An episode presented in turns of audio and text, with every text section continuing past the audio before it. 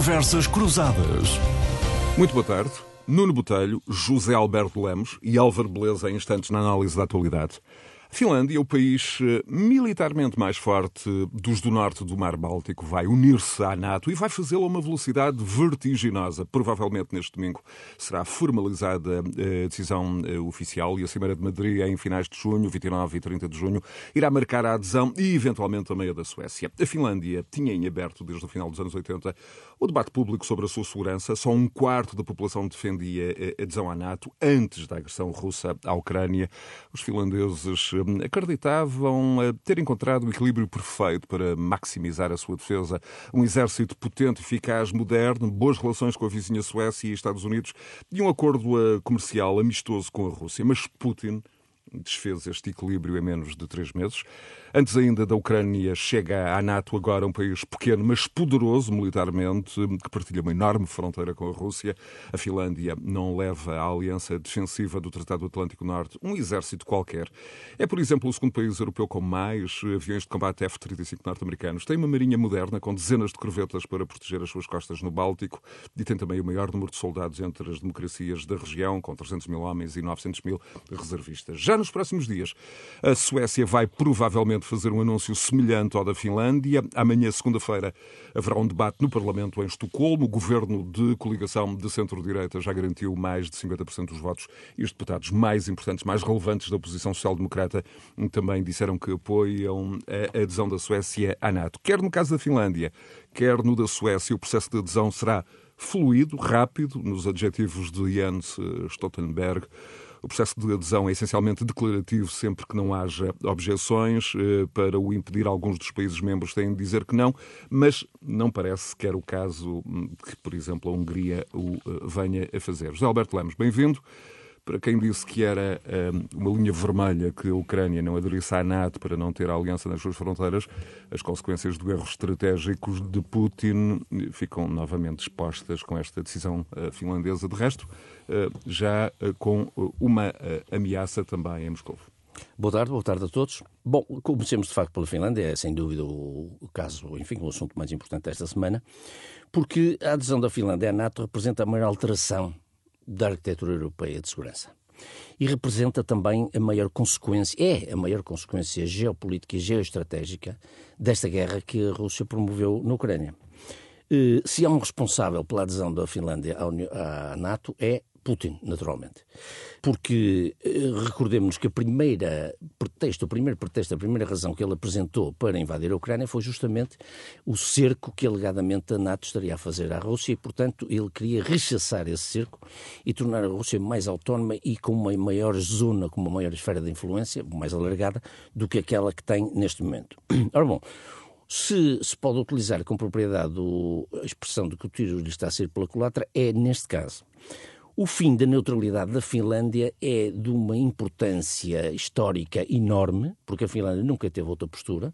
Foi de certo modo, foi de certo modo imposta esta neutralidade na sequência da Segunda Guerra Mundial pelos próprios russos soviéticos na altura, mas o próprio termo de finlandização ficou cunhado como neutralidade, de certo modo, com algum sentido pejorativo, de certo modo, precisamente porque a Finlândia adotou esta postura desde a Segunda Guerra. E a Finlândia é um país com cento e poucos anos, eh, tornou-se independente em 1917, na sequência da Revolução Soviética. Agora, o interessante, nós verificamos, tu já deste aí os dados mais importantes sobre o que é que representa a entrada da Finlândia na NATO em termos logísticos, digamos assim, é um bom exército, bem equipado, com muita gente, e muita gente disponível para, de facto, combater, e, portanto, eles tinham um sentido de risco em relação à fronteira de 3.300 e tal quilómetros que partilham com a Rússia, tinham um sentido de risco muito apurado, mas a Finlândia tinha, mas isto é ainda mais importante se pensarmos que a Finlândia teve ainda esta semana também uma, digamos, uma oferta do Reino Unido de uma espécie de pacto de segurança mútuo, quer a Finlândia, quer a Suécia, que lhes garantia proteção caso fossem atacados. Mesmo assim, isso não, digamos, não esmoreceu, pelos vistos, a vontade dos finlandeses, que passou de 25% para 76% nas últimas sondagens de adesão à eh, NATO. Em 1965, vale a pena recordar isto, em 1995, portanto já depois da dissolução da União Soviética, a Finlândia aderiu à União Europeia, não é verdade? Juntamente com a Suécia e com a Áustria, nessa altura, esses três países que reforçaram a União Europeia, três países ricos, mas não se pôs sequer a questão da NATO. E não se poria se não tivesse havido a invasão da Ucrânia. Portanto, a consequência da invasão era da Ucrânia... Era uma questão completamente pacífica na sociedade finlandesa. Pacífica, exatamente. E também era pacífica na Rússia porque dava a caso por adquirido. E, na verdade, agora a questão não está adquirida. Vale a pena debruçarmos um pouco sobre o, o, duas ou três declarações em torno deste assunto. Uma, portanto, o Ministério Russo da, da Defesa fala de uma mudança radical na política de neutralidade, que forçaria a Rússia a tomar medidas retaliatórias, técnico-militares e de outra natureza. Portanto, temos agora uma situação em que, agora digo eu, que o Báltico, o Ártico e Kaliningrado vão ser, evidentemente, mais reforçados. O enclave, o enclave da, entre, entre, entre a, a, a, Lituânia e a Polónia vão ser reforçados, provavelmente com armas nucleares. Mas a Rússia começou por dizer que, aqui há uns, umas semanas, quando se começou a falar disto, começou por dizer que provavelmente iria colocar mísseis nucleares em Kaliningrado. Ora bom, eh, já existem, segundo a inteligência ocidental, eles já existem lá mísseis nucleares, portanto não é nenhuma novidade é, especial. Portanto, as ameaças matéria. russas e as, e as, retaliações passam muito por, eh, por, por, por, esse tipo de movimentações. Por esse tipo de, de, movimentações e vai ter que também ter mais atenção, evidentemente, ao Báltico e ao Ártico em termos marítimos, em termos navais. Mas há uma afirmação do antigo presidente russo, Medvedev, que diz assim: que, de certo modo, ameaça a Finlândia, diz assim: não mintam a vocês próprios e aos outros. Pensem nas possíveis consequências das suas ações. Ora bom, o que é que respondeu o presidente finlandês? Respondeu com uma frase extraordinária: olhem-se ao espelho. Porque, na verdade, quem deveria ter pensado nas possíveis consequências das suas ações, concretamente a invasão da Ucrânia, e que não, não devia ter mentido a si próprio, eram os russos. Ora, depois de casa roubada, trancas à porta. E, portanto, neste momento, a Rússia, digamos, confronta-se com uma situação inimaginável antes da invasão da Ucrânia, mas que agora é cada vez mais incómoda para si próprio. Bom, segunda questão importante nesta matéria, agora desta semana, eh, é a questão do 9 de maio do, do, do célebre discurso de Putin, que tinha evidentemente suscitado bastante expectativa. Grande parte dessas expectativas falharam. Eh, Putin limitou-se a repetir as mentiras habituais, que a NATO estava a cercar a Rússia, que a Ucrânia queria ter armas nucleares, que preparava um assalto ao Donbass e à Crimeia, e utilizou uma expressão muito curiosa, guerra preventiva. Ele definiu a invasão da, da Ucrânia como uma guerra preventiva, que era, digamos assim, como nós nos lembramos, foi é, também o argumento do presidente George W. Bush para invadir o Iraque em 2003, que a Rússia repudiou veementemente, mesmo em termos doutrinários. Hum, portanto, a Rússia, ao invadir, diz que foi para preservar os nossos territórios históricos, disse Putin, não é verdade?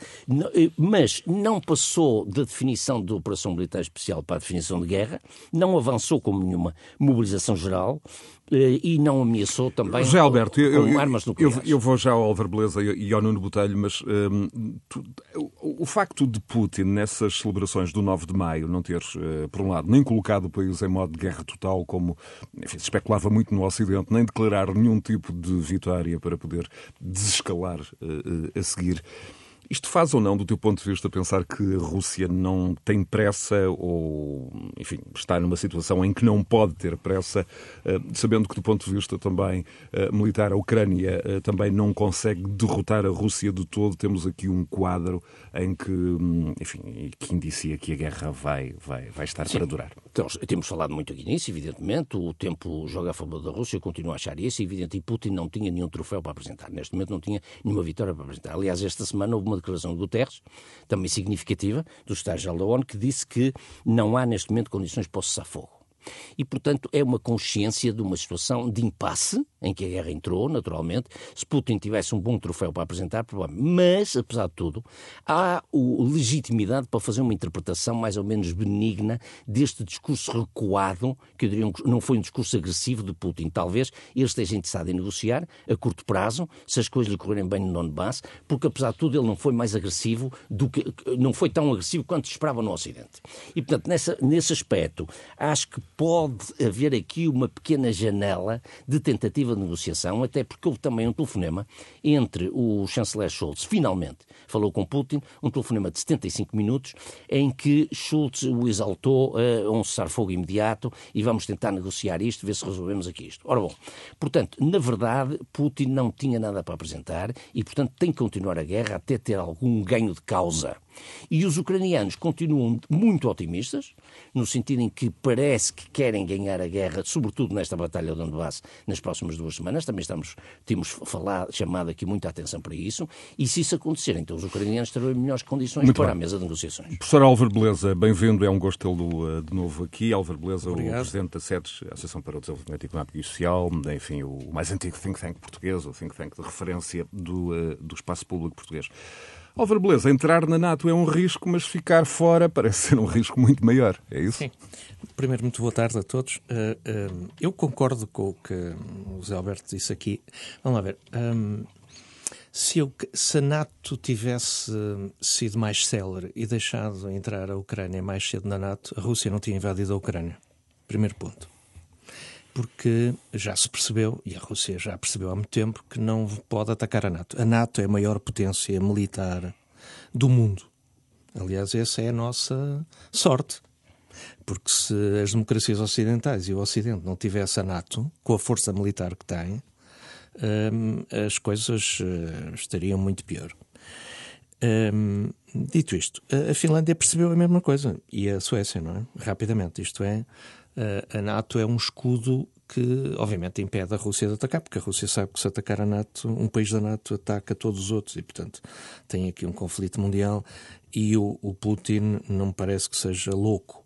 Uh, tem é um tirano, tem, é um homem mau com a vida, tá, quer reconquistar o poder do antigo Império Soviético, portanto tem ali várias coisas que já se perceberam, mas hum, fez então, uma então, do seu ponto de vista, quando, eh, quando ele joga a cartada nuclear, hum, enfim, temos de ter é alguma cautela, alguma ponderação, não, mas não necessariamente... Cautela temos que ter sempre, porque uma guerra nuclear é, é uma coisa trágica. Mas, hoje, no fundo, a Rússia vamos lá ver, a Rússia não vai uh, brevemente atacar a Finlândia, a Suécia, nem nada disso, porque nem para a Ucrânia consegue ocupar a Ucrânia. A, a, a, intervenção militar na Ucrânia está a correr mal à Rússia. Isto é, a Rússia percebeu rapidamente que não pode, não consegue, não tem capacidade para ocupar a Ucrânia e, portanto, eh, devolveu a guerra à, à ideia inicial apenas do Donbass. É isso que eles fizeram, portanto, e juntar, vá lá, a Crimeia ao Donbass e ter o mais. Quase todo o sul da, sim, da, sim. da Ucrânia. E, portanto, eles não têm sequer capacidade para invadir a Ucrânia. E agora vamos ver se terão até capacidade para ocupar o Donbass, que ainda não ocuparam. Ainda Sim. não ocuparam. E, portanto, do, ponto de vista, no, do ponto de vista militar, isto está a correr muito mal à Rússia.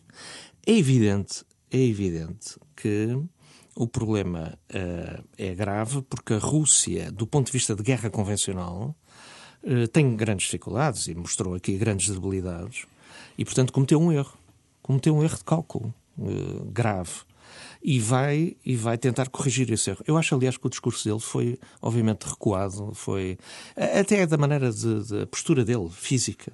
Eh, é um homem com um problema eh, muito complicado para resolver, porque percebe que se meteu numa aventura e agora tem que sair dela e não sabe bem ainda como é que vai sair dela. Bem, dito isto, quanto ao lado de cá e da Finlândia e da Suécia, é uma, é uma, é uma mudança estrutural tremenda, mas que se deve a esse erro da, da Rússia. Não é da Rússia, a gente tem que distinguir. É do senhor Putin e de uma elite que agora tem poder na Rússia. Justamente, Álvaro Beleza, mas, mas se, se, como diz, eh, e bem, esta guerra está a provar que, do ponto de vista eh, da força militar convencional, a Rússia é uma espécie de tigre de papel. Hum. Isto leva-nos a outra questão. Então, a força que lhe sobra é, é nuclear. É nuclear é? Certo, mas também há E isso dá à Europa e ao mundo mais garantias Sim de, oh. de segurança, mesmo que no limite eh, a situação esteja na mudança de poder na Rússia, na saída de Putin? Eu, eu só lembrar, eu sou médico, não sou especialista militar. Agora tenho tido mais o privilégio de ter na SEDES um, um observatório da segurança e defesa, com imensos militares e grandes especialistas. Tenho aprendido muito e vou aprendendo alguma coisa todos os dias. vamos lá ver, do ponto de vista nuclear, assim como os russos podem pôr mísseis em Kaliningrado, onde eles quiserem, no, neste momento, os, os aviões, os B-52 americanos e os submarinos nucleares americanos estão no Polo Norte. Se o Putin carregar no botão nuclear, viverá 12 minutos, está calculado que é o tempo de vida dele. Portanto, era um suicídio dele, primeiro que tudo, e uh, de grande parte do mundo. Portanto, ele tem capacidade nuclear, mas nós também temos. E os Estados Unidos também têm. E, e ele sabe isso. E, portanto, eu não acredito que um homem que durante a pandemia se metia numa mesa de 12 metros e que se fechou numa bolha porque tinha medo de um vírus, e já agora está a falar um médico com alguma idade que esteve num hospital central do Covid e que tomou as cautelas devidas, mas quer dizer, não deixei de ir para o hospital e de enfrentar o vírus, quer dizer, um homem que tem medo de um vírus é um homem que, gosta da vida, não quer, não está a pensar em suicidar. Portanto, tudo isto, obviamente, está a ser analisado pelos serviços secretos, pelo Pentágono, pelos serviços ingleses, franceses, tudo isto está a ser visto. E já agora outra coisa que também falaram aqui, das conversas entre os líderes ocidentais e o Putin. Muito das conversas não se sabe. Portanto, haverá muita coisa que estará a ser conversada, que estará a ser negociada e que nós não sabemos, e bem, porque não podem divulgar tudo aquilo que falam. Isso faz parte da diplomacia e, da, e dos entendimentos. Portanto, aí parece-me óbvio que, eh, do ponto de vista do mundo das democracias ocidentais, vai-se tentar uma saída negociada uh, para esta situação, porque só a política vai poder resolver isto. Do ponto de vista militar, vai, é impossível resolver este diferente. Agora, há aqui uma coisa que é evidente: a Rússia já está a perder. E, e, e, quanto à questão do tempo ser favorável à Rússia, também não concordo muito, eh, porque o, o, tempo, a Rússia está a ser esmagada economicamente. E a China está a ter um fardo maior, para além de ter errado na, na estratégia Covid. Eh, que lhe vai dar à China um, problemas económicos gravíssimos, e está a dar, industriais e Neste tudo momento, o que está a acontecer nos portos, uh, nas sim, cadeias de distribuição... Esta questão de ficar com a China, com a, com a, Rússia, e tomar conta da Rússia e ficar com o petróleo mais barato e o gás, não, isso não é assim. Isso é um fardo também para a China, e, portanto, a China estará interessada em também resolver este conflito. A China vive de exportar para os Estados Unidos e para a Europa Ocidental. Não esquecer que a Europa Ocidental e os Estados Unidos são de longe juntos, mas de longe, a maior economia mundial, o maior, a maior importação de bens de todo o mundo, da América Latina, da China, e, portanto, hum, toda esta situação da inflação, da crise económica, eu penso que o mundo terá que caminhar para uma solução e o Putin irá, uh, irá ter que ceder. O maior problema aqui é a Ucrânia. Porque a Ucrânia, como está a perceber que com melhor armamento e mais apoio ocidental poderá encostar os russos à fronteira, a maior dificuldade, acho eu, que vamos ter é convencer os ucranianos que vão ter que ceder alguma coisa nesta negociação. E este também é um bom ponto de partida para o Nuno Botelho. Nuno, bem-vindo. Um, temos este cenário no terreno a, a, a que Álvaro Beleza aludia. Temos uma evolução dos combates com, uh, enfim, a aproximação do terceiro mês e os avanços no campo de batalha a serem muito escassos para os russos. Pelo contrário, a cada ofensiva responde-se com um contra-ataque do lado contrário. Há até, uh, em alguns casos, uh, como referia Álvaro Beleza, beleza o exército ucraniano a recuperar posições e a pressionar os russos. Um, o que é que isso depois vai representar também para, para uma saída negociada, para uma paz, para um cessar-fogo numa primeira fase? Boa tarde a todos, antes de mais, aos nossos ouvintes e aos meus colegas de painel. Eu, eu, diria que cada semana que passa, e nós estamos aqui semana após semana a comentar uh, este tema, infelizmente, por um lado, porque é sinal que a guerra não termina, cada vez mais nós temos a certeza que a Rússia, tal como foi dito pelos meus colegas, se, se, se pôs num beco sem saída. E, portanto, neste momento já está reduzida a sua expressão mínima ou ao resultado mínimo possível, que será, lá está, uh, uh, conquistar o Donbass e, e, e, assumir definitivamente a Crimeia como território russo. Isso já seria uma vitória. Vitória é essa que Putin não pôde uh, esbracejar, não pôde alardar, uh, não, não pôde divulgar na, no dia 9 de maio. E, curiosamente, eu chamava a atenção que no discurso de, de, Putin, discurso esse que eu considero que foi, foi, foi mais do mesmo, foi aquilo que nós esperávamos, Putin nunca se referiu à Ucrânia como inimigo. O inimigo era sempre os Estados Unidos e a NATO. E isso é interessante nós verificarmos, porque o inimigo não é a Ucrânia, pelos vistos, é a NATO e é uh, os Estados Unidos. E isto leva-nos à questão agora da Finlândia, que estávamos aqui a discutir, porque, se há, como disse o Zé Alberti muito bem, se há motivo, se há razão para a Finlândia e a Suécia aderirem à NATO, e isso parece-me absolutamente decisivo que vai acontecer, absolutamente certo, e rapidamente a Suécia também já, já, já incitou uh, esse processo. E vai ter essa reunião no Parlamento já vai amanhã? Ter, já amanhã, portanto uh, será também uma evidência, porque os suecos também estão, a população sueca, o povo sueco também está muito interessado nisso, cada vez mais. E porquê? porque estão, eh, e muito bem, apreensivos com tudo o que a Rússia fez, o seu vizinho fez, praticamente, à Ucrânia. E, portanto, isso aconteceu, como disse o Álvaro, e muito bem, porque a Ucrânia não pertencia à NATO. E a partir do momento em que estes, estes dois países, a Finlândia e a Suécia, passem a pertencer à NATO, eu estou em crer que a Rússia passará, e será, primeiro, o grande responsável pela sua adesão, como disse o José Alberto, e muito bem. É, não há dúvida nenhuma disso. Segundo, Uh, também estou de acordo com o Álvaro de que uh, não haverá mais do que ameaças ou possíveis chantagens, como por exemplo, na sexta-feira passada vimos uh, o corte de eletricidade, da venda de eletricidade à Finlândia e, e, já como primeira represália, tentando assim chamar a atenção à Rússia de que de facto isto é uma medida que não deviam tomar a Finlândia. Mas diria, dizia que de facto se há coisa que parece clara neste processo é um o descrédito e uh, o, insucesso desta operação uh, e desta invasão na Ucrânia, Ponto número dois, a forma como entregou, entregou a Finlândia e a Suécia caem nos braços da NATO, isso parece-me muito, muito importante. E eu chamaria a atenção esta semana para, de facto, quatro pontos que me parecem importantes. O 9 de maio e os discursos, quer de Putin, quer de, de van der Leyen, que foi muito interessante também o seu discurso, e o discurso apelando à união da Europa, Europa que, eu diria, não me lembro de ver tão unida, e, e isso parece-me muito importante naquela lógica que o Álvaro estava a falar, de uma potência económica e até militar que a Europa pode desenvolver de facto e ser uh, aqui um, importante. Um impasse cada vez mais evidente na guerra, porque há, há de facto um impasse cada vez mais, uh, mais evidente. E outra questão, duas questões muito importantes, uma já falada que é a Finlândia e a Suécia aderirem à NATO e a outra, um apoio ocidental à Ucrânia cada vez mais reforçado. Eu, eu diria que nós esta semana assistimos a estes quatro fenómenos e resumiria esta semana dessa forma que me parece importante. Posso dizer duas notas sobre isto. Uma em relação a uma coisa que disse o Álvaro Beleza e outra em relação ao que disse o Nuno Botelho.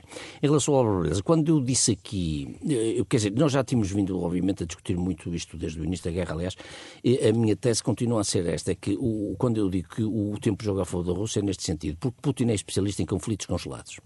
E do nosso lado, evidentemente que agora tem havido um grande apoio eh, logístico, militar, etc., à Ucrânia, não é, mas há uma coisa que parece evidente, a Ucrânia jamais será capaz de derrotar a Rússia, no sentido certo. tradicional do termo. Sim, sim, e, portanto, eh, por outro lado, agora, o que, o que está aqui em dúvida é se a Rússia é capaz de derrotar a Ucrânia. Neste momento, há uma grande dúvida em relação a isso. Mas é o tal impasse. Quando, o que é que nós temos? É o tal impasse. Quando nós dizemos que, ou quando eu digo que o tempo joga a favor da Rússia, é não só porque ele é, porque deste lado nós temos, digamos, mais do que nunca, mais do que tudo, o soft power. E o soft power tende a diluir-se. Repare que vai havendo cada vez mais dúvidas da capacidade de manter esta pressão não só política, não só eh, mediática, mas também eh, económica. Eh, económica sobre a Rússia, vai havendo divergências na, na, Europa. Se nós chegarmos ao outono ou ao inverno e, e as sanções começarem a fazer-se sentir na falta de, de, aquecimento nas casas, etc, etc, isso vai introduzir ainda mais divisões no campo ocidental e, portanto, a Rússia é especialista nisso. É evidente que isto também gera descontentamento interno na Rússia, mas os russos, infelizmente, estão muito habituados a bater o dente e a viver em muito mais condições que incomparáveis com os dos europeus. E, portanto, é um pouco o nosso conforto versus o desconforto russo, se quiser, o nosso soft power versus o hard power russo, que não tem sido muito eficaz ultimamente, mas que, à la longue, é, é suscetível de manter este conflito em baixa intensidade e, portanto, Mas, manter alguma, eh, digamos, tergiversação no Ocidente por contraposição à sua, à sua coesão. Isto é uma das coisas que eu queria Sim. apontar em relação à questão do Ou outra, eh, eh, era. Que, mas, mas se quiser interpelar, agora, Álvaro, seja Não, não, eu concordo consigo. Quer dizer, tem, acho que tem parte de razão, mas há uma parte que é os americanos uh, têm uma estratégia de enfraquecer a Rússia. Certo. Consideram económico. Não, é? não querem, eu acho que os americanos e o Biden, quando veio à Europa, arrebentou com o processo de paz que estava em curso. Porque percebeu que já que a Rússia está a perder, É como o jogo de judo. Apanhou-o em falso num passo, agora vai esmagá-lo. E, e, e, portanto, isto, a declaração e, até mais importante nessa matéria foi do Lloyd Austin, no secretário sim, da Defesa. Sim, sim, sim. sim. Quando ele disse na Polónia até, que até a guerra deve servir Exatamente. para enfraquecer estruturalmente não, mais, a Rússia. Porque eu acho que os americanos têm aqui uma estratégia que não é só a Rússia, que era enfraquecer a China e a Alemanha. Isto é, a Alemanha cometeu aqui um erro estratégico e os americanos querem que a Alemanha pague por isso. Porque não há que. Eh, eles não querem mais gás da Rússia de petróleo claro. russo para a Europa. E, portanto, querem cortar com isto de vez. Para isso precisam de mais tempo a guerra. E. Mais tempo de guerra e acham que mais tempo de guerra que a Rússia acabará por uh, colapsar.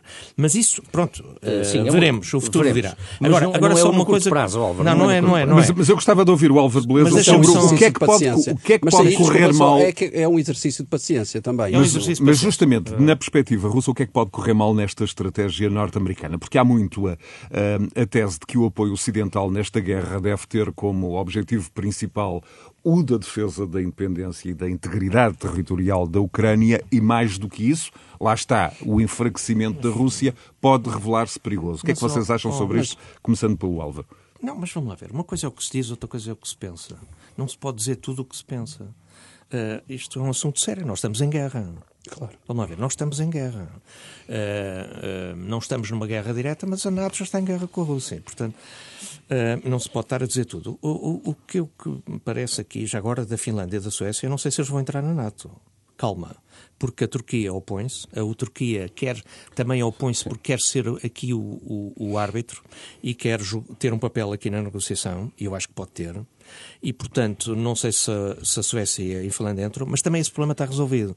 Porque o acordo que a Inglaterra fez com a Finlândia e a Suécia, e a Inglaterra vai pôr tropas lá, sim, um na Finlândia, na Suécia. Comum, e basicamente funciona assim.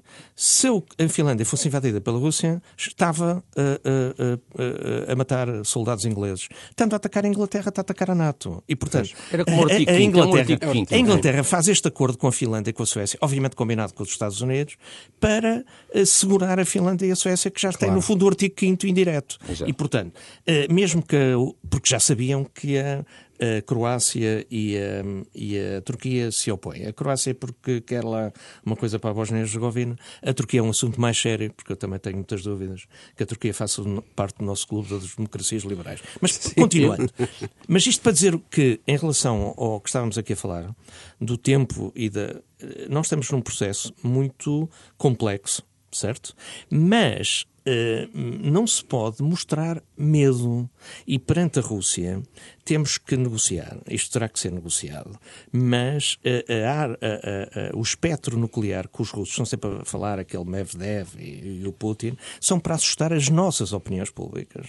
As pessoas. Eh, para que as opiniões públicas ocidentais forcem os governos, as democracias, que são democracias, claro, e a opinião pública é conta, conta, a opinião é das pessoas conta, Exato. que tenham medo. E por isso é que eu há bocado estava a dizer. E é preciso também que seja dito que a ameaça nuclear vale para os dois lados. Claro. Isto é, uh, e, e, portanto, uh, nós temos uma capacidade militar, do ponto de vista convencional, muito superior à deles. Muito superior. E, portanto, quem está metido num beco é o Sr. Putin.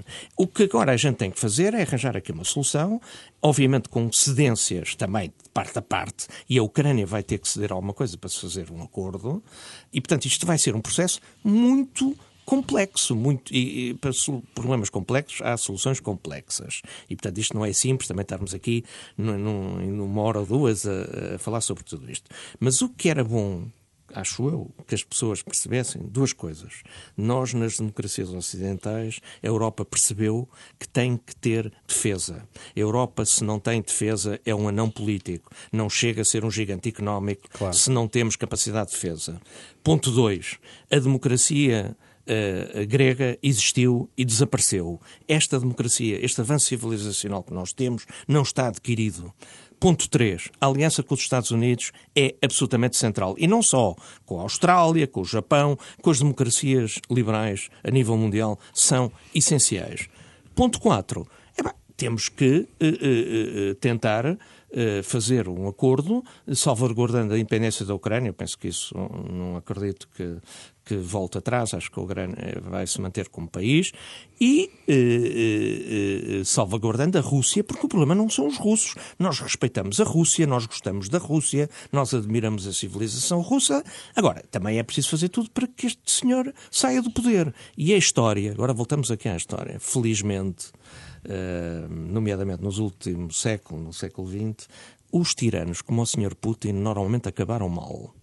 E temos que fazer tudo para que aqui também aconteça o mesmo. A União Soviética caiu, este tirano há de cair. Agora, temos que ter coragem, não ter medo, termos uma posição firme, mas claro que lúcida, responsável. E o, Alva, o Álvaro Beleza acaba já uh, na sua intervenção por colocar, uh, enfim, em cima da mesa também uh, o discurso de Macron.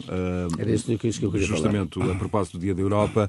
Um, ele, ele, no fundo, precipitou que se discutisse o funcionamento da União, a arquitetura institucional, porque a última vez que se mexeu no, no Tratado da União foi em 2007 e as coisas, enfim, mudaram muito desde então, não é? Bom, com o Brexit, com, com, com a guerra, com o, o última, a última nota que eu queria dizer há pouco, mas depois interrompi propositadamente, foi sobre aquilo que o Nuno Botelho apontou, que o, o, dia 9 de maio foi importante pelo discurso de Putin, mas foi também muito importante por causa dos discursos europeus. Não necessariamente Sim. da senhora Ursula von der Leyen, que foi um bom discurso, concordo, mas foi importante sobretudo pelo discurso de Macron porque Macron veio, e aqui remete-se outra vez para as dificuldades que o Ocidente tem em relação ao, à Rússia nesta matéria, Macron veio basicamente pôr a, a água na fervura da adesão da Ucrânia à União Europeia exprimiu um, aquilo que se pode considerar um, enfim, um, realismo, porque disse, entre outras coisas, esta frase muito simples, é uma coisa que demora anos, talvez décadas. E Ana Helena Baerbock, a ministra dos Negócios Estrangeiros alemã, em Kiev, disse também na quinta-feira, se não estou em erro, que não pode haver atalhos para aderir à União Europeia e não se podem fazer, a União Europeia não pode cair em falsas promessas. Ou seja, não podemos estar a mentir, não devemos estar a mentir. Portanto, está aí uma Europa a várias velocidades. Ora bem, o que é que acontece? Macron recupera uma, uma ideia eh, de Mitterrand, de François Mitterrand, uma espécie de confederação europeia, fala de um espaço de cooperação aberto a todos os que partilham os mesmos valores, e nestes aqui inclui os que estão na União Europeia, os que querem entrar na União Europeia e os que já foram da União Europeia. E, portanto, é aqui uma espécie de antecâmara para os que querem entrar, uma espécie de parceria, eh, digamos, que, eh, dava, que dará esperança aos candidatos, mas que não os ilude no sentido de acelerar um processo que é um processo extremamente, eh, digamos, de, complexo e delicado, burocrático, etc, etc. Portanto, isto já é um bocadinho, José Alberto, e sobretudo põe-no põe a ele, Macron, numa posição também de ser mediador Muito central, neste conflito claro, com... Claro. Certo. Isto contrabalança o entusiasmo da senhora Ursula von der Leyen ehm, e, portanto, o próprio António Costa, o nosso Primeiro-Ministro, disse que será um processo muito longo, difícil e exigente, foram as palavras que ele utilizou também esta semana, e, portanto, temos que ser um bocado mais realistas nesta matéria. E já lá está. Porquê é que um país certa... como Portugal não está particularmente entusiasmado? A... Não, não está, porque isso implicaria a, a, a, alteração dos tratados e Portugal não é favorável à alteração dos tratados. Dos fundos? E, e não é também a questão não, dos fundos. Não, não, mas a questão dos tratados, a questão, mais do que isso, a questão da, do fim da regra da unanimidade, que é muito delicado, digamos, rever a regra da unanimidade para, para os países mais pequenos é delicado. Agora, a questão da Turquia, só uma nota sobre a questão da Turquia, e eh, eu gostaria de partilhar, eh, a questão da Turquia a mim não me assusta, digamos assim, acho que a Turquia é mais um bocado, passa ali pela tesouraria e se resolve-se. A Turquia tem sido, já nos últimos anos, uma espécie de membro rebelde da NATO, eh, porque a Turquia, por exemplo, comprou... E programas de cooperação sistema, com, com, os russos, comprou justamente. o sistema S-400 de defesa antiaérea russa e, portanto, a NATO disse imediatamente, os americanos disseram imediatamente que não lhes venderiam já os F-35 e, portanto, a Turquia está... Mas a Turquia alega, um, tem um argumento absolutamente absurdo, é que a Suécia e a Finlândia albergam grupos terroristas. O que ele que se refere é que, evidentemente, há exilados curdos na Turquia, porque a Turquia mata-os quando os apanha a jeito. E, portanto, isso é muito simples. E, portanto, a Turquia não parece que seja uma objeção importante erro, nessa matéria. já cometeram governos passados na Turquia, já cometeram o erro da adesão da Grécia à NATO. Exatamente, e... exatamente. Portanto, é uma declaração, completamente, completamente que não é para levar a sério e que se vai ultrapassar. Mas reforça reforço aquilo que foi dito no início e que o Álvaro Beleza também reforçou, que é aquilo que, a sua, que o, o, Reino Unido fez agora, eh, nestes dias, com a Suécia e com a Finlândia, é uma espécie de acionar o artigo 5 e, hum. portanto, a Suécia e a Finlândia, de certo modo, já estariam protegidos, Exatamente. como estariam no, no âmbito ou no seio da NATO. Portanto, já agora, a Inglaterra, com este conflito, volta a ter uma posição determinante na Europa, porque é o maior, estes são as maiores forças armadas Sim, é a maior potência militar da Europa. Sim, do portanto... ponto de vista da defesa, os ingleses nunca é. deixariam, nem mas, Carlos, mas, eu, mas eu não queria deixar, enfim, de perder a oportunidade de ter o Álvaro Beleza entre nós, para, hum, no fundo, auscultá-lo quanto a eventuais saídas negociais, saídas para a paz neste contexto. Um, alguns dos nossos ouvintes ainda estarão lembrados de um grupo de jovens portugueses liderado uh, pelo jovem Álvaro Beleza, que eh, em novembro de 89 uniu Lisboa. E jovens do Porto. Lisboa a Praga, justamente durante a Revolução de, de Veludo. Os tempos são outros, as ameaças nacionalistas e populistas estão agora, enfim, bem presentes, mas há esta pulsão e anseio por liberdade, por democracia e, sobretudo, por paz. Neste caso concreto, como é que a paz pode ser uma, uma realidade? É evidente que quem já participou pronto, num momento histórico foi a, a, queda do muro e a queda dos regimes uh, uh, totalitários do leste, que é bom, é bom frisar que eram regimes totalitários, um, é otimista, não? Uh, e, portanto, quem já viu acontecer o que aconteceu nos últimos 50 anos tem que ser otimista. Claro que, por isso é que eu, eu estava aqui a expressar que acredito que, por exemplo, o presidente francês está-se a pôr aqui numa posição, eh, até por causa das relações pessoais que ele tem com o Putin, de, de, de negociação e, portanto, de ser um dos uh, interlocutores para se chegar aqui ao entendimento. E eu acredito que a economia fala mais alto e o imperador em Pequim eh, também está preocupado e, portanto, a geopolítica mundial vai obrigar. A China, é o país que mais beneficiou com, com a globalização, Sim, justamente. E vai obrigar a, a, Rússia, o Putin, a fazer um entendimento. Claro que o Putin, para fazer um entendimento, tem que ter uma saída interna, não é? Tem que ter alguma vitória interna. Já agora, esta coisa da Ovostal que está a passar, eu espero, sinceramente, que aquilo não seja o álamo do, da Ucrânia, que é o que me parece, não é? Que está a acontecer. Uh, que poderá, infelizmente, acabar com a morte daqueles combatentes Sim, é o mais certo, é mais trágico, certo. mas seria um bocadinho o Alam. É, a história, a história repete-se hum, em muitas coisas. O Alam, como sabem, foi uma vitória do México, mas foi uma vitória pírrica, não é? Foi o momento que é dos grandes momentos uh, patrióticos de, do Texas e depois dos próprios Estados Unidos e, portanto, será um momento muito uh, é daquelas derrotas para a Ucrânia que é uma vitória moral e patriótica e, portanto Uh, estamos a assistir, de facto, aqui a momentos muito trágicos, mas uh, não tenho. como eu estava a dizer há pouco, as democracias ocidentais, a Europa e os Estados Unidos, a NATO, são a maior força militar uh, mundial. E, portanto, aprendemos com Esparta e com Atenas. Não se pode ser Atenas, isto é, a pátria da democracia, sem ter uh, exércitos, sem ter forças armadas, infelizmente. Muito bem.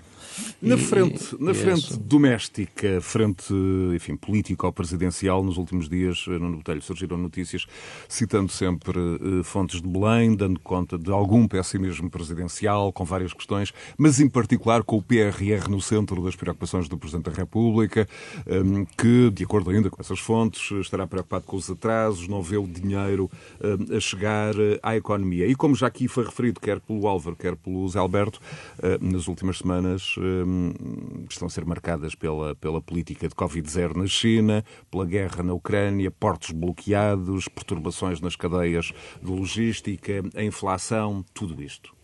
Nós temos, de facto, eh, aqui eh, a tempestade perfeita. Não há dúvida nenhuma que estamos a viver tempos muito complexos não é só a guerra na Ucrânia, é, é também os números aumentarem na pandemia, é de facto a incerteza da, da, da, subida da inflação, é as taxas de juro eventualmente a subirem, é as dificuldades que as empresas têm a obter uh, matérias-primas, é de facto as cadeias de distribuição, como disseste, e logísticas completamente estranguladas, é, é de facto, uma, há aqui um sem número de, de, de, pontos de interrogação que levam a que nós estejamos aqui numa dificuldade. Nós, o mundo, está de facto numa enorme dificuldade. Como diz o Alberto, temos... tudo para ser decidido nas próximas semanas. Por exemplo, referiste as taxas de juros, reunião sim. do BCE, 9 de 9 junho. de junho, exato. E, e temos também, de facto, a, a preocupação do nosso Presidente da República, que, pelos vistos, desabafou com os partidos políticos, de facto, com as questões dos atrasos do PRR. E relativamente ao PRR, tenho dito, já aqui, e os nossos ouvintes já ouviram, que sempre achei que o nosso PRR não, não tinha aquilo que, que eu defini como um desígnio, não tinha um, um modelo, não tinha um modelo de desenvolvimento, uma ideia de desenvolvimento do país. E era um conjunto de apoios e um conjunto de dinheiro atirado para cima de determinadas coisas sem, sem nexo. E se não faz, tinham nexo antes da guerra, agora, por maioria de razão, a coisa adensa-se.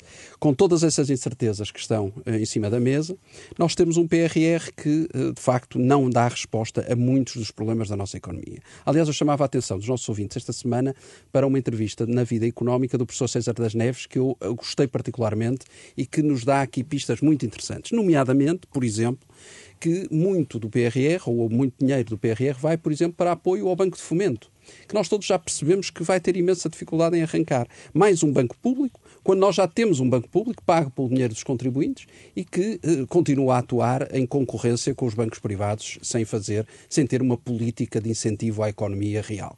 Portanto, eu, para, para ter um banco público para dar crédito à habitação, eu acho que continuo a dizer que nós não precisávamos de banco público nenhum e continuo a dizer isto e acho que de facto não, não muito mais dois bancos públicos no mesmo país. Faz lembrar a história das companhias aéreas, que nós é o único país do mundo que tem três companhias aéreas, quer dizer, nós continuamos a achar que isto é normal. E portanto, o que diz o professor César das Neves, por exemplo, nessa entrevista refere e muito bem que há aqui relativamente ao PRR enorme confusão, muita burocracia e muito pouca definição de crescimento sustentado em inovação e tecnologia, por exemplo. E eh, nós o que vemos é de facto muito apoio ao funcionalismo público, muito apoio à estrutura do Estado e nada para a economia. E nós te temos visto que essa receita não dá crescimento económico e Portugal precisa desesperadamente de crescimento económico. E eu chamava a atenção para isso e relativamente ao PRR era de facto o que me apraz dizer.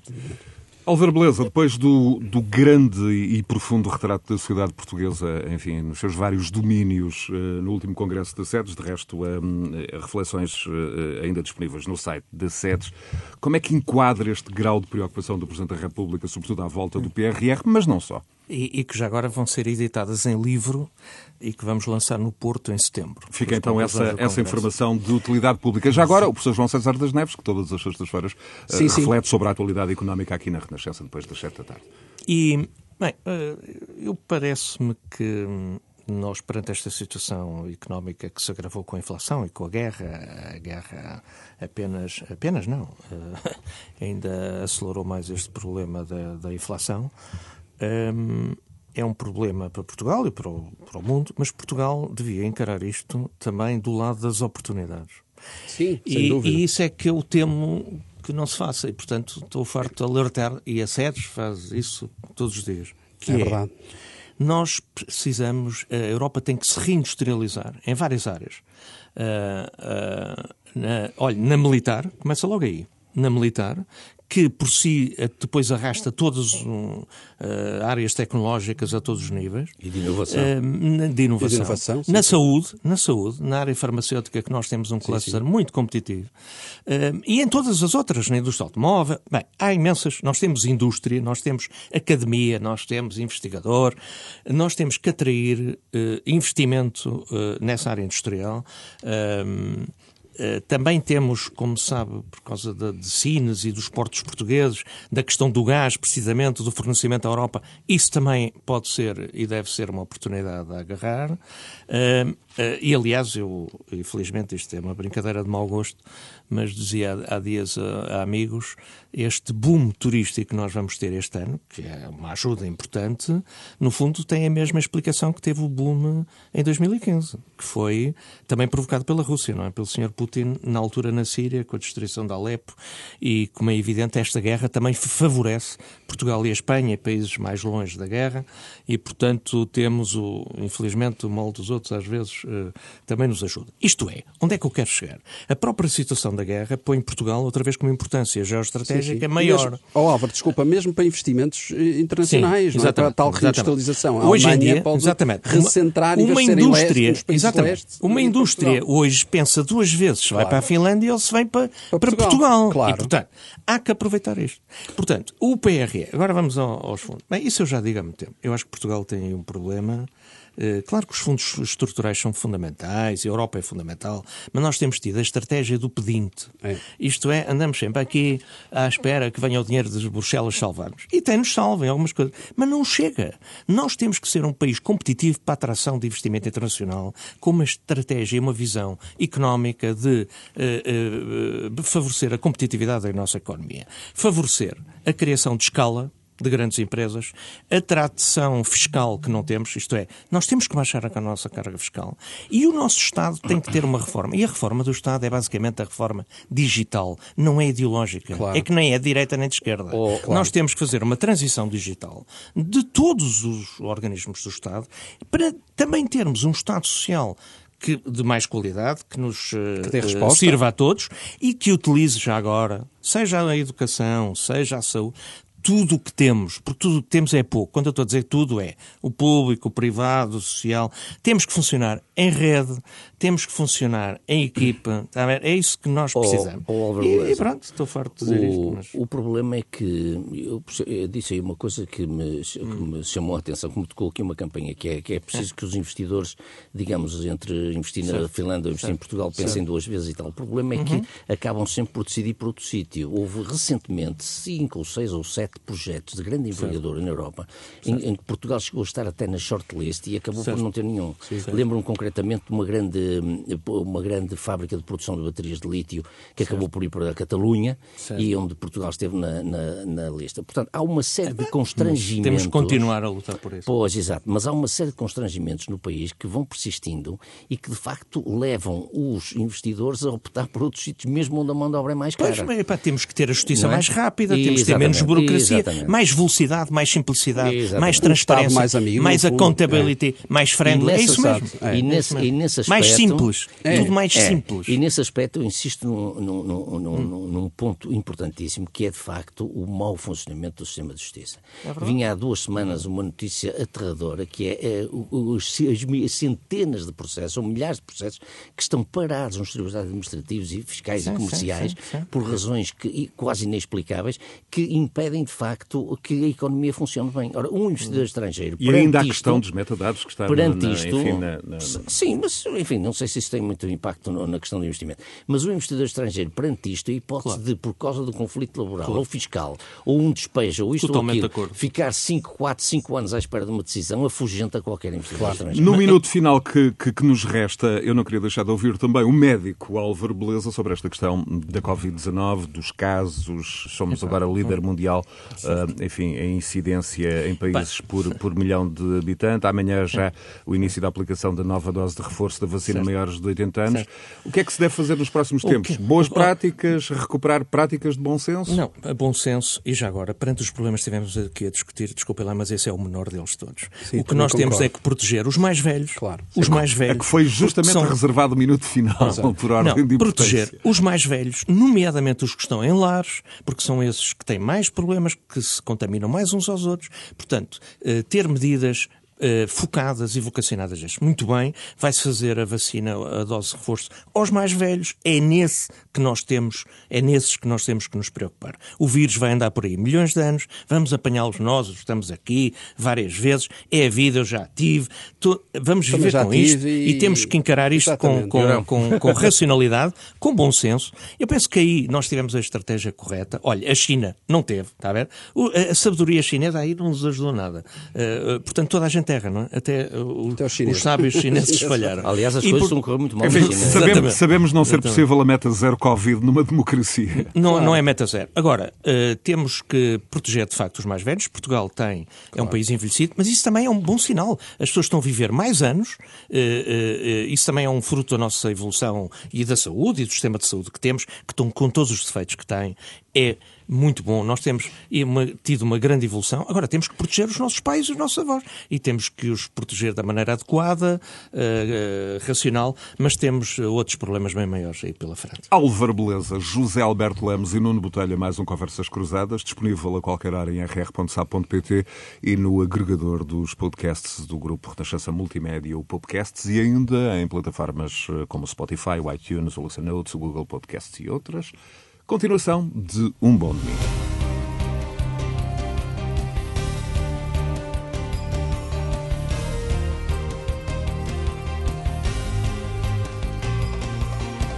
Conversas Cruzadas.